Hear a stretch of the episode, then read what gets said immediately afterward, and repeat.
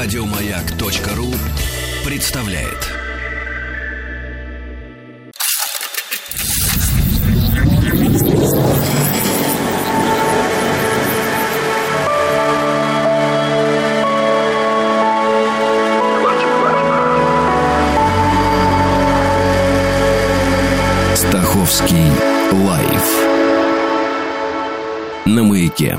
Это «Объект-22», я Евгений Стаховский, и здесь 87-я серия цикла, посвященного разнообразным э, смертям, и в рамках этого цикла вот уже 17-ю серию мы действуем в режиме, который очень условно назвали «Немножечко о жизни», и вспоминаем теперь не тех людей, которые умерли какой-то выдающейся или, может быть, самой ужасной в мире смертью, а тех, кто родился и умер в одну дату, но в разные, разумеется, годы. Сегодня только одно имя, э, но имя очень большое и для меня лично очень приятно. Это один из моих любимчиков, поэтому как-то попытаюсь рассказать о нем и вообще вспомнить о нем с э, упоением.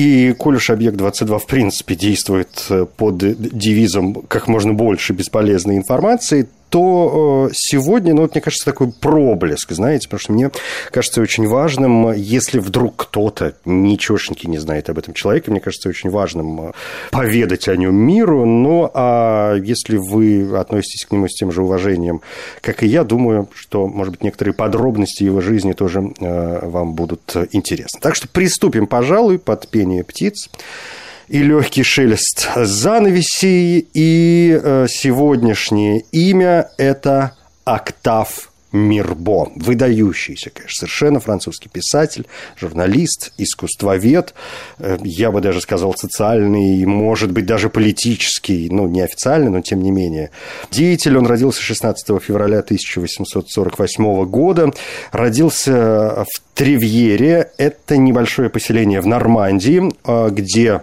Октав, внук нотариусов и сын врача, провел свое детство.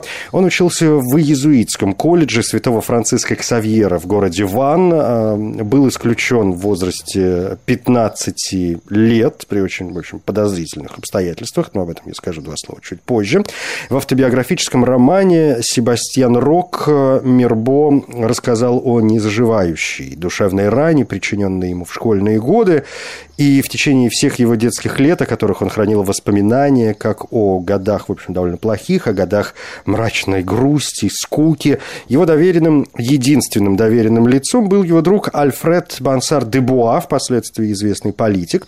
Во время франко-прусской войны 1870-71 годов Мирбо вступает в Национальную гвардию, начинает работать как журналист, пишет статьи на литературные и политические темы. Журналистский его дебют состоялся в бонапартийской газете «Орден», политик и директор газеты Анри Жозеф Дюге. Взял Мирбо на должность личного секретаря, в чьи обязанности входило и написание речей, и Мирбо в это время начинает выступать не только как секретарь, но, по большому счету, и как наемный сотрудник разных печатных органов. И в итоге он приходит к очень неутешительному для себя выводу о том, что журналист э, на самом деле продает себя тому, кто ему платит.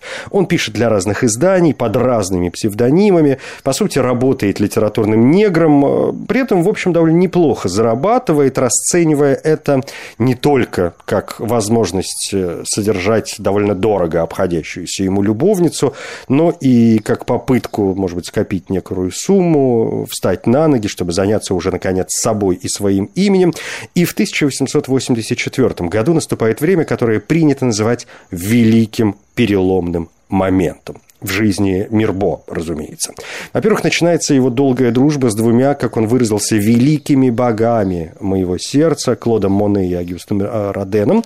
Во-вторых, чтобы восстановиться и очиститься от разрушительной страсти к женщине по имени Джудит Винмер, Мирбо на 7 месяцев уезжает в Одьерн, в Британь, затем возвращается в Париж и начинает, пусть и с большим трудом, писать уже под своим именем. В итоге в 1885 году Мирбо публикует сборник рассказов «Письма из моей хижины», а год спустя роман «Голгофа».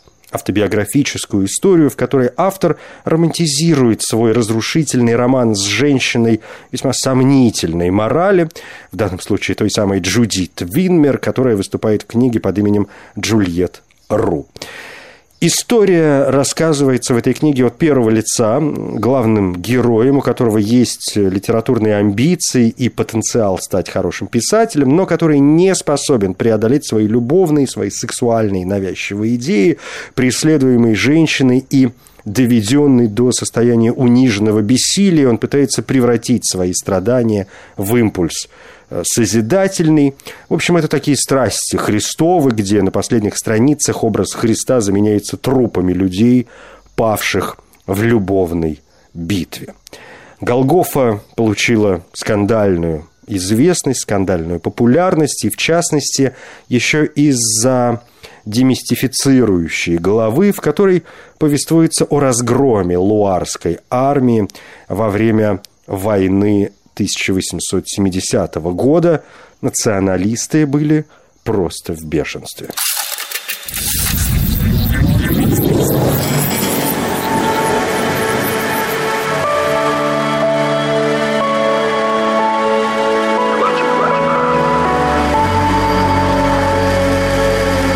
Стаховский лайф на маяке.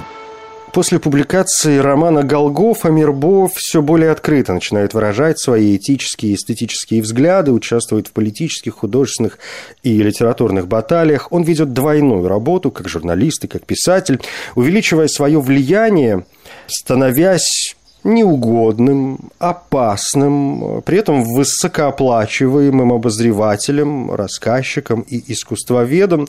Он э, сотрудничает с Легалуа, Жильблас, Фигаро, э, разными изданиями, начиная с э, осени 1892 года, работает в журнале, это название, и получает 350 франков за статью. Ну, по сегодняшним ценам это где-то, наверное, 1400 евро, и это очень неплохая, я бы сказал, вообще значительная сумма для того времени. В 1888 году выходит роман «Аббат Жюль», написанный под влиянием Достоевского. Мирбо погружается в глубины психологии, чтобы описать католического священника – тело и разум которого восстают против социального угнетения и коррупции, царящей в католической церкви. Это мятежный священник, очень противоречивый персонаж. С одной стороны, он враг католицизма, с другой жаждет некоего божественного откровения, божественного опыта. Он библиоман, но в то же время презирает искусственность знания, найденного в книгах. Но давайте обойдемся без спойлеров.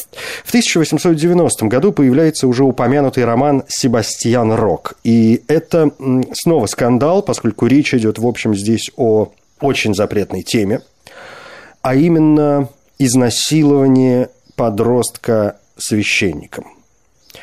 Я уже заметил, что история автобиографична. Это история убийства детской души священником и иезуитом, учителем в частной школе для мальчиков святого Франциска Ксавьера в Ване, Британь, где Мирбо провел четыре мучительных года в качестве ученика. В книге 11-летний Себастьян отправляется в школу-интернат по воле своего отца, торговца и ужасного сноба. Мальчик не вписывается в школьную систему, не вписывается в школьное общество общества, в котором преобладают дети из аристократических и состоятельных семейств. Его игнорируют почти все, пока с ним не начинает дружить священник, отец Керн. В целом, я бы сказал, что эта книга не о пороке педофилии. С этим, ну, вроде как и так все понятно. Скорее, Мирбо через свой травмирующий опыт говорит о притеснениях, причем притеснениях не только со стороны церкви, но и со стороны семьи. То, что называется воспитанием, то, что называется образованием, зачастую не что иное, как слом души молодого человека. И это не роман взросления, это роман деформации, чтобы не сказать уничтожения.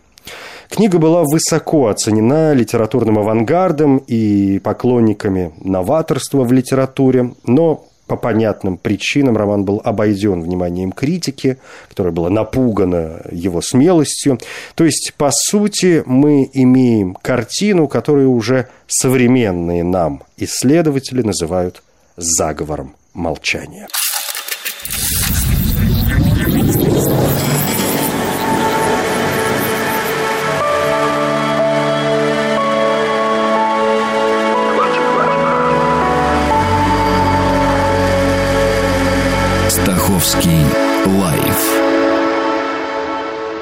Маяке. В жизни Октава Мирбу наступает момент, когда он погружается в весьма серьезный экзистенциальный, да и литературный кризис. Здесь еще подлила масло в огонь его женитьба. Он начал жить с бывшей актрисой Алисой Рено, на которой тайно женился в Лондоне 25 мая 1887 года. Но у Мирбо, судя по всему, нет никаких иллюзий относительно шансов на семейное счастье. По его словам, бездна, которая разделяет два пола, безысходно обрекает их на болезнь болезненные недоразумения, непонимания и в итоге одиночество.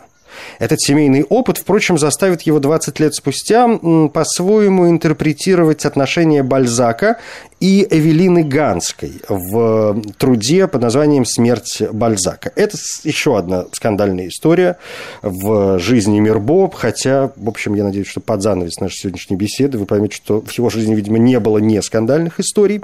Так вот, по поводу смерти Бальзака, это, собственно говоря, не отдельный труд. У Мирбо есть произведение с названием «628 Е8».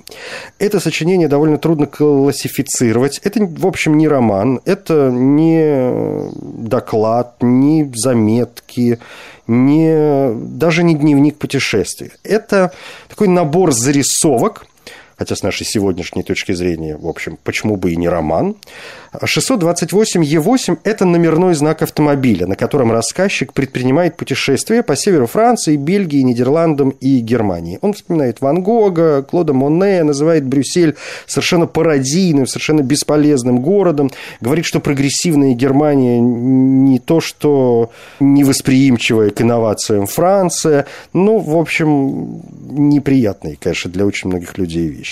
И вот в этом сочинении появляются три главы с Бальзаком, Бальзаком, жена Бальзака и смерть Бальзака. В первой главе Мирбо горячо восхищается писателем, э, причем не только его творчеством, э, и в первую очередь человеческой комедией, но он восхищается его потрясающей жизнью, говорит о том, что это совершенно необычный человек, что это вундеркинд всего человечества. Мы можем обвинить его во многих слабостях, наивности, противоречиях, но его жизнь была столь огромной, столь бурной, что мы не можем подчинить ее правилам вульгарной антропометрии, не можем вложить ее в узкую ячейку нынешней морали и социального уважения. Мы обязаны принимать, любить и чтить его, каким он был, пишет Мирбо. Все в нем было поразительно, как его достоинства, так и его пороки. Во второй главе эм, рассказывается об истории очень долгого романа Бальзака с Эвелиной Ганской, пессимистично оценивая то, что мы, мы называем любовью, которая, по мнению Мирбо, является лишь грубой и разрушительной иллюзией, автор анализирует вот то, по его словам, двойное недоразумение, на котором основывались эмоциональные восторги пары и которые неизбежно должно было привести к двойному падению. В третьей главе, из-за которой, собственно, и случился очередной скандал, автор полагается на историю, которую ему в мастерской Родена рассказал художник Жан Жигу. А Жан Жигу жил с вдовой Бальзака Эвелиной Ганской по смерти писателя. И Мирбо утверждает, что Жигу рассказал ему о том, что на самом деле, вопреки мнениям, что Эвелина не отходила от постели больного Бальзака до самой его смерти, на самом деле Бальзак был брошен и умирал в своей комнате в одиночестве, пока его неверная жена Эвелина принимала в соседней комнате своего любовника, которым и был на тот момент уже Жан Жигу. Надо ли пояснять, какой эффект произвели эти слова? Бог с ней, с обычной публикой. Специалисты, изучающие жизнь и творчество Бальзака, были просто в шоке. И, конечно, начали обвинять Мирбо в э, клевете. Но самого Мирбо это, судя по всему, мало заботило. Он полагал, что историческая истина вообще не слишком доступна, и для него было важнее снова показать вот эту бездну между полами. И некоторые исследователи в истории одинокой смерти Бальзака и предательства вроде как Ганской видят общее, ну, можно, конечно, сказать, женоненавистничество Мирбо, но я думаю, что это более серьезный и более глубокий момент, чем простое женоненавистничество. Как бы то ни было, это, безусловно, говорит о собственных бурных семейных отношениях писателя, и мы можем даже сказать о том, что это такая своеобразная месть заранее, мол, жена Мирбо, Алиса Рено, тоже позорно предаст мужа на следующий же день после его смерти.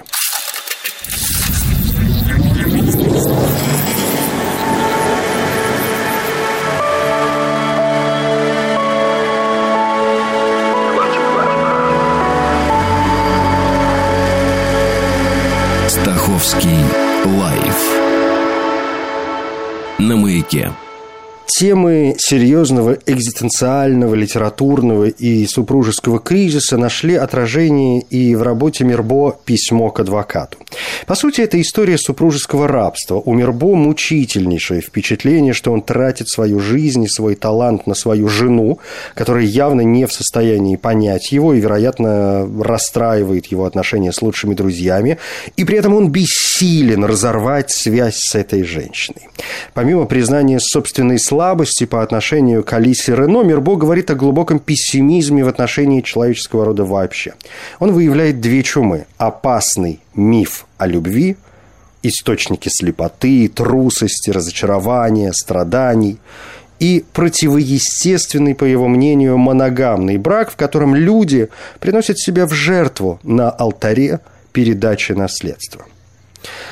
До письма к адвокату Мирбо написал роман «В небе», который был опубликован в газете «Le Code de Paris», но отдельной книгой вышел только в 1989 году. И в этом романе три пласта. Во-первых, человеческое существование, само по себе являющееся трагедией. Человек затерян в бесконечности. Его существование не имеет смысла или цели. Он приговорен к одиночеству, страданию и смерти.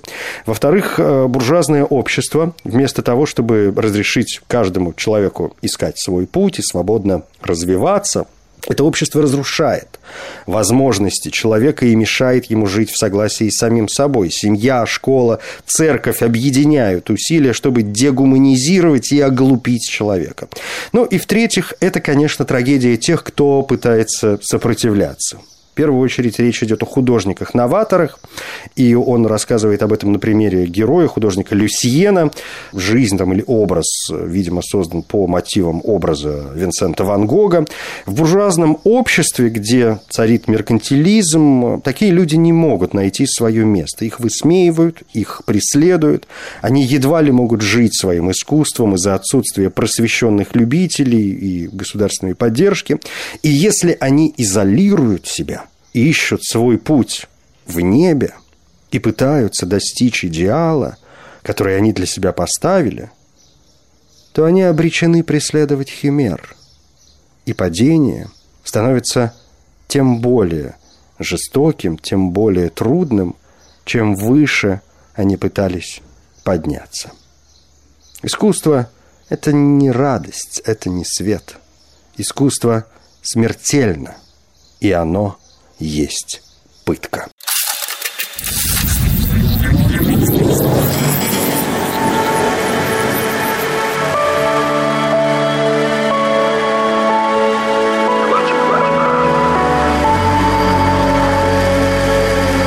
Стаховский лайф на маяке. Это «Объект-22», Евгений Стаховский. Здесь 87-я серия цикла, посвященного разнообразным смертям. И мы говорим о людях, вот уже 17-ю серию говорим о людях, которые умудрились родиться и умереть в одну и ту же дату, тем самым вспоминаем, в общем, периодически действительно выдающихся людей, как, например, сегодня, я уже сказал, что речь идет о моем любимчике, поэтому я, в общем, с особым удовольствием а, делаю эту серию. Речь об Октаве Мирбо, французском, ну, в первую очередь, конечно, писателе. А, ну, давайте пойдем дальше. Я думаю, что, в общем, уже как бы понятно, да, что Мирбо не поддавался иллюзиям, и человеком был довольно-таки пессимистичным. Его пессимизм, среди прочего, очень усугубило дело Дрейфуса знаменитое, которым он активно занимался вместе с Эмилем Золя. И в разгар скандала с Дрейфусом Мирбо публикует роман «Сад пыток», или на русском, кажется, его принято называть «Сад мучений». Ну, неважно, «Сад пыток», «Сад мучений», в общем, одно и то же. И в этом романе он показывает лицемерие современной цивилизации, осуждает французский и британский колониализм, говорит, что государство основано на узаконенном убийстве. Ну, хотите цитаты? Пожалуйста. О да, сад пыток, страсти, желания, жадность, ненависть и ложь, закон, социальные институты, справедливость, любовь, слава, героизм и религия – это чудовищные цветы и отвратительные инструменты вечных человеческих страданий. Или вот, мимоходом заметим, что нагло выставляемое мошенничество в наше время заменяет все качества – и чем человек бесчестнее, тем более он имеет шансов, что в нем признают интеллектуальную силу и нравственную ценность. Или, мое любимое, необходимость в убийстве рождается в человеке вместе с необходимостью в еде и сливается с нею. Эту инстинктивную необходимость, являющуюся двигателем всех живых организмов, воспитание развивает вместо того, чтобы обуздывать. Религии освещают вместо того, чтобы проклинать ее. Все это соединяется, чтобы сделать из нее ось, на которой вертится наше восхитительное общество. Как только человек пробуждается к сознательному существованию, ему тотчас же в мозг вдувается дух убийства – убийство, возросшее до обязанности, восхваляемое как героизм, сопровождает его на всех ступенях его существования. Его заставляют почитать странных богов, безумных богов, радующихся только катастрофам, и как маньяки жестокости, истребляющих человеческие жизни, косящих народы как траву. Его заставляют почитать только героев, этих отвратительных зверей, покрытых преступлениями и совершенно красных от человеческой крови. Добродетели, через которые он возвысится над другими и которые принесут ему славу, богатство, любовь, опираются единственно на убийство. В войне он находит высший синтез вечного и всеобщего безумия убийства. Убийства упорядоченного, внесенного в роспись, обязательного – составляющего национальный долг. Куда бы он ни пошел, что бы он ни делал, всегда он будет видеть это слово – убийство, неизгладимо начертанное на фронтоне этой обширной бойни, которая называется человечеством. В этой книге там, в общем, одно посвящение многого стоит. Э, священникам, солдатам, судьям, людям, воспитывающим, наставляющим и управляющим людьми. Посвящаю я эти страницы убийства и крови.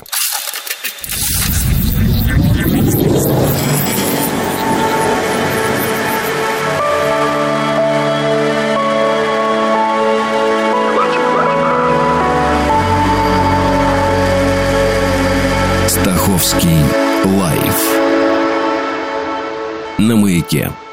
В 1900 году выходит роман «Дневник горничной», в котором Мирбо развивает свои любимые темы. Служанка в своих записках размышляет о своей, в общем, однообразной жизни и описывает проделки своих хозяев, в том числе, конечно, сексуальные.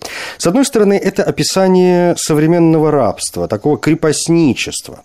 А, нравов коррумпированной и лицемерной буржуазии с ее двойными стандартами, где с горничными обращаются и как с секс-рабынями, секс-работниками.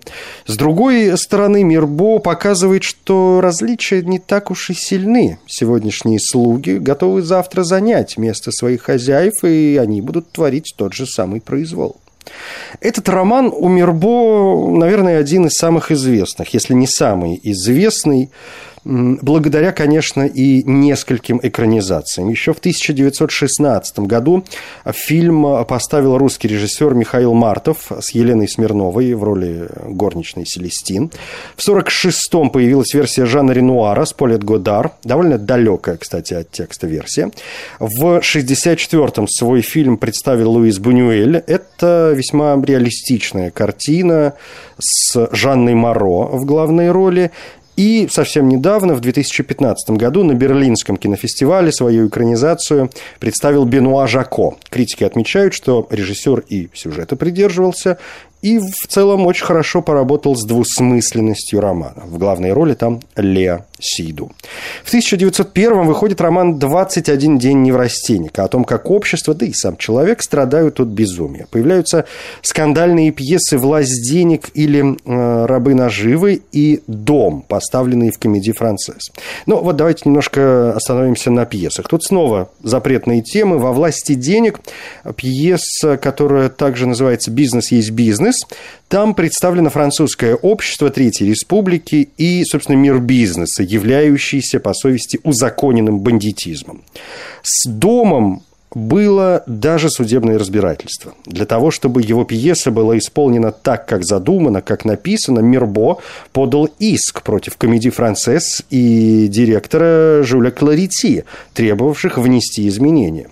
Суд Мирбо, к слову, выиграл, и комедия была поставлена.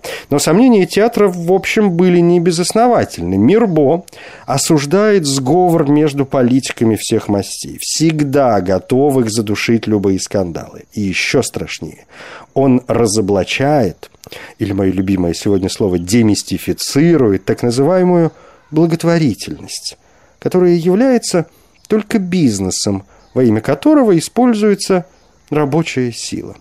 Кроме того, он беззастенчиво напоминает о сексуальной эксплуатации бедных девушек, подростков, которые отданы вожделению разных, так сказать, респектабельных джентльменов. Театральные работы Мирбо вообще э, не менее важны, чем его романы. Они предвкушают театр Бертольда Брехта, Марселя Эме, Гарольда Пинтера, Эжена Ионеско.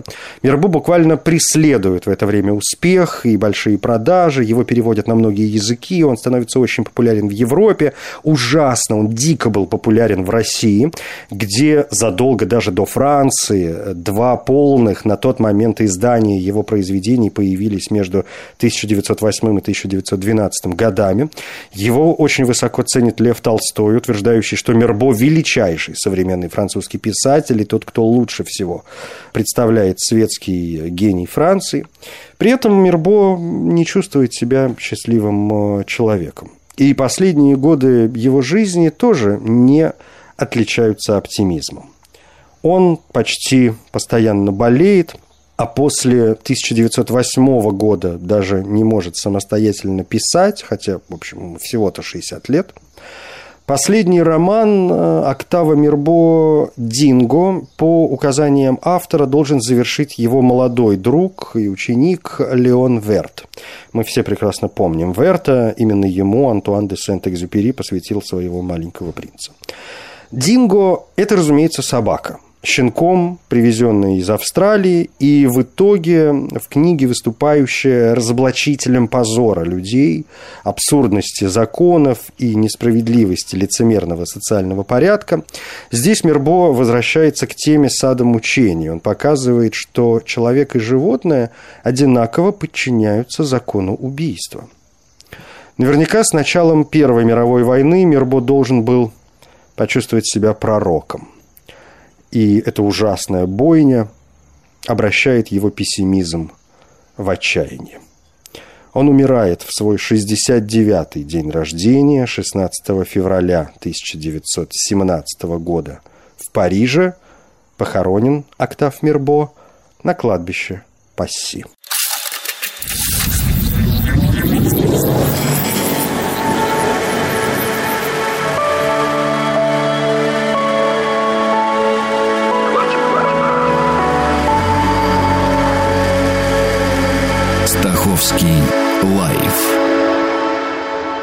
На маяке.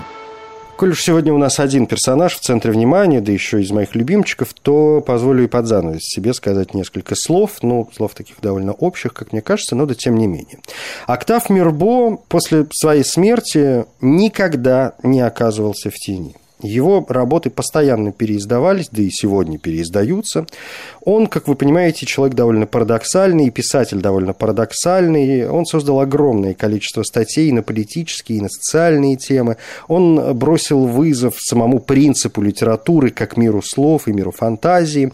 Будучи романистом, он осуждал пошлости, условности этого жанра. Он не переставал обвинять продажную прессу, обвиняя ее в дезинформации информации, дебилизации масс и даже в шантаже. Как критик искусства он всегда высмеивал профессиональных критиков и говорил, что произведение искусства не может быть объяснено, им нужно восхищаться в тишине. Мирбо выступал против всех сил угнетения, эксплуатации и отчуждения, семьи и так называемых школьных просветителей, церкви и религиозных верований, армии, промышленного капитала, финансового капитала, которые позволяют гангстерам присваивать богатство мира. Осуждал колониальные завоевания, которые превращают целые континенты в сады мучений, те самые. Будучи ярым либертарианцем, он всегда отказывался от вступления в какую-либо группу. Но, э, к слову, дело Дрейфуса заставило его понять необходимость компромисса и, может быть, даже создания альянсов. Мирбо – это, конечно, воплощение интеллектуала. При этом ничего человеческое ему не чуждо. И осознавая свою ответственность в качестве популярного журналиста и престижного писателя – знаменитого писателя, он э, ведет прежде всего этическую борьбу и старается быть полностью независимым от мнений противоборствующих сторон.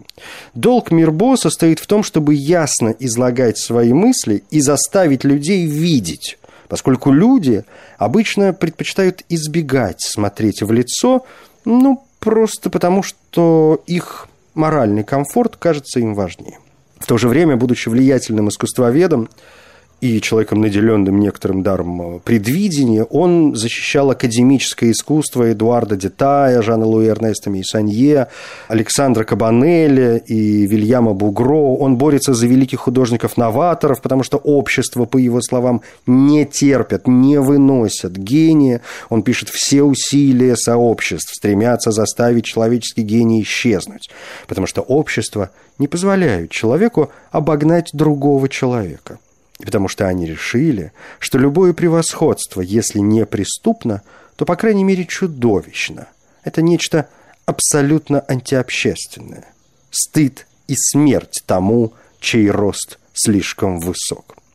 И в этом смысле Мирбо говорит об Агюсте Родене, Клоде Мане, Камиле Писсаро. Он поклонник Сезана и Дега, защитник Валатона и Гогена, Ван Гога и Камиллы Клодель. Он не меньше защищает и новых писателей, Мариса Миттерлинка, Реми де Гурмона, Марселя Швоба, Леона Блуа, Жюля Ринара. Он восхищается Толстым и Достоевским дважды – дважды встает на защиту Оскара Уайльда, приговоренного к тюремному заключению и принудительным работам. Он способствует приему во Франции Кнута Гамсуна и Генрика Ипсона. Исследователи жизни Октава Мирбо и, конечно, исследователи его творчества – замечают, что Мирбо всегда демонстрировал безжалостную, радикально материалистическую ясность и никогда не переставал осуждать весь человеческий опиум и все те иллюзии, которые, как он выражался, запрещают людям смотреть медузе в лицо и видеть себя такими, какие они есть на самом деле во всем своем ужасе. И все же этот человек никогда не переставал надеяться и изо всех сил пытаться приблизиться хотя бы к проблеску идеала, как будто люди не безнадежны, как будто социальная организация действительно может быть улучшена. Радикальный пессимизм его разума всегда уравновешивается оптимизмом его воли.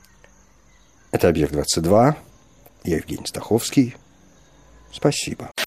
Еще больше подкастов на радиомаяк.ру